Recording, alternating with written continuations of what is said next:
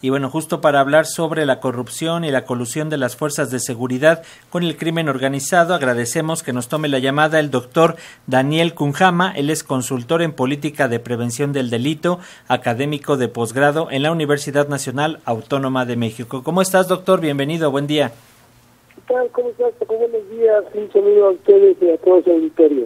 Gracias, doctor Daniel. Y bueno, pues para comenzar, ¿qué decir ante estas eh, revelaciones que de nuevo pues ponen en evidencia la relación de fuerzas, de elementos de fuerzas de seguridad con el crimen organizado? ¿Qué nos dices? Bueno, pues eh, eh, tenemos ahí una, una problemática muy importante, ¿no? ¿Cuál es el papel que está jugando hoy las policías municipales, estatales, y ahora con el fortalecimiento de la Guardia Nacional, me parece que hay una relación complicada en las tareas de, seguridad que nos pone desde frente la necesidad de una deuda histórica, de, poder cubrir una deuda histórica que es la profesionalización de nuestras policías. la generación de recursos para que esto suceda, la dignificación de nuestros elementos policiales, me parece que son unos elementos importantísimos para generar un contexto propicio para que eh, se genere una mayor seguridad en nuestro país y en nuestros estados, principalmente en aquellos en donde la presencia del crimen organizado es mucho más fuerte.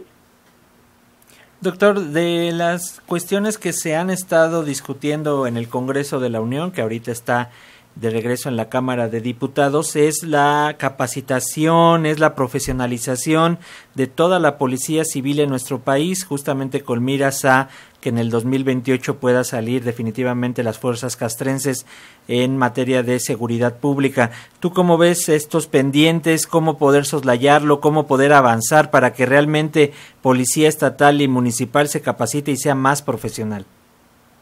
Sí, pues como comentaba, yo creo que eh, la dignificación policial que implica la profesionalización es una deuda histórica que a pesar de los esfuerzos que se han hecho en algunos estados, como Nuevo León, por ejemplo, en la Ciudad de México, pues todavía no es suficiente. el papel del policía en nuestro país todavía es un papel mucho, muy difícil. Por un lado, las instituciones, por el ritmo de trabajo, los horarios, generan pues una dinámica que no es propicia para un policía o para aquellos servidores públicos dedicados a la seguridad este, de nuestro país. Por otro lado, tenemos una sociedad que lamentablemente tiene un resentimiento con la policía, muchos de ellos se quejan, incluso que se sienten inseguros con la presencia de la policía y es algo bastante grave. Y por otro lado, pues por supuesto que están haciendo frente a eh, las personas que están cometiendo delitos, entonces la posición de policía es sumamente grave bajo un contexto en donde los salarios son precarios, en donde la capacitación no es suficiente, entonces es urgente que se genere esos procesos de profesionalización para que tengamos policías mucho con, muchas mejores condiciones laborales, muchos con mejores eh, salarios y que nos permita, por supuesto, tener una policía profesional, que las personas que aspiren a ser policías eh, lo miren como una carrera, como una primera opción y no como aquellos, este, digamos, aquella labor de, de, último de último momento, ¿no? Ya no consiguieron trabajo en ninguna otra institución, entonces pues se van a, eh, eh a ser policías y eso pues da como resultado la policía como la que tenemos, muchas veces las policías municipales vinculadas a actos de corrupción que, bueno, pues también eh, su contexto eh, salarial es muy precario y entonces de alguna u otra manera son eh, situaciones que, que, propician, digamos, esos actos indebidos por parte de los esfuerzos policiales. sin duda también hay policías muy buenos, o sea, hay algo que hay que destacar, hay gente que tiene vocación para ser policía, pero pues bajo un contexto eh, complicadísimo como que le estoy comentando, pues están amarrados de las manos, ¿no?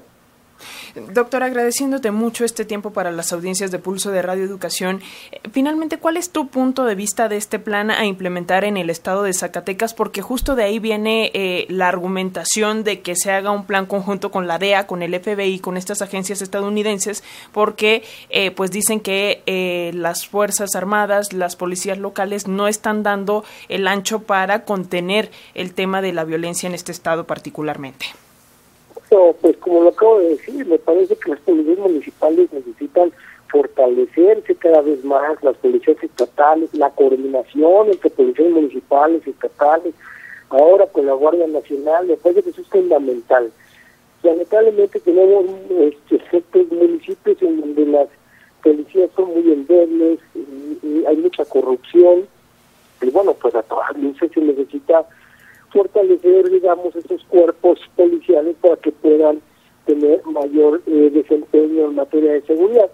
Sin embargo, eh, no es posible que pueda ser violada la soberanía del país por esa deficiencia que tienen los cuerpos policiales. Entonces me parece que es un tema que hay que eh, tocarlo con mucho cuidado, mirar cuál sería la, la, la, participación de Estados Unidos, específicamente, por ejemplo, de la DEA, y que se tienen, pues van a violar nuestra soberanía, si se trata de una capacitación, si se trata, este, digamos, de transmitir estrategias de inteligencia, de reacción, bueno, pues es capacitación y no pasa nada, pero si ya se está generando, este, ya se está generando la participación ya activa, ¿no? De investigación, de supervisión por parte de elementos de Estados Unidos, pues, bueno, pues ya, ya estamos hablando de otra cosa que evidentemente eh, no puede ser permitido por nuestro país.